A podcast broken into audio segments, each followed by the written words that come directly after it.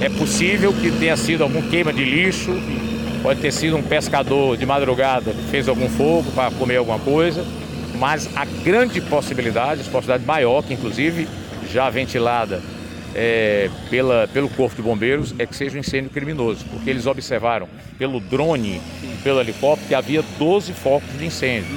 Então, é, um incêndio desse tamanho, nessa magnitude, dificilmente seria gerado apenas por um foco.